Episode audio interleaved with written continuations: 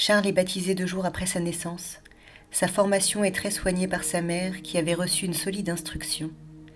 Animée d'une haute conception de ses devoirs maternels et très pieuse, elle donne à son fils une éducation religieuse et morale d'autant plus ferme que son mari a la réputation d'être volage.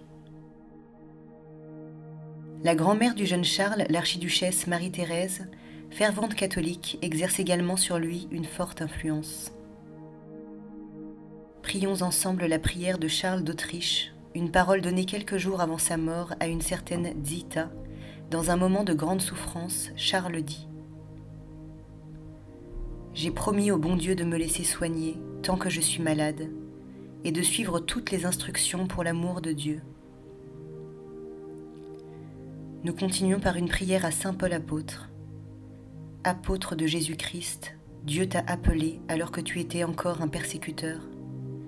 Infatigable missionnaire, tu as parcouru villes et pays pour annoncer à tous la bonne nouvelle.